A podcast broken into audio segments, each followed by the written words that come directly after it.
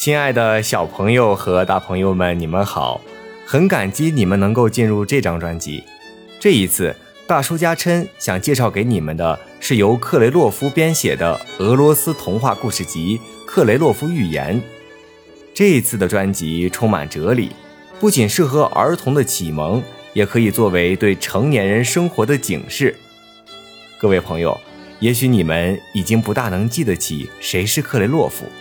但是作为一个中国人，我们在小的时候一定或多或少的听过克雷洛夫所编写的童话故事。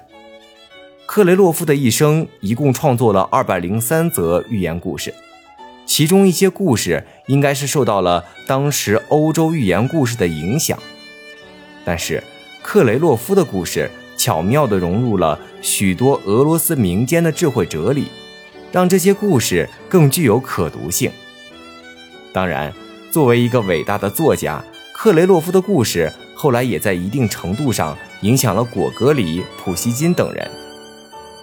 这一次，为了把这些原汁原味的俄罗斯寓言故事带给大家，我打算整个专辑由自己翻译、自己演播、自己剪辑。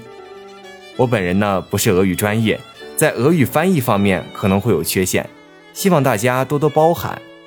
那么。如果大家喜欢这个专辑，请不要忘了关注、订阅和转发。如果时间允许的话，也请大家多多评论。下面请大家收听第一章：乌鸦与狐狸。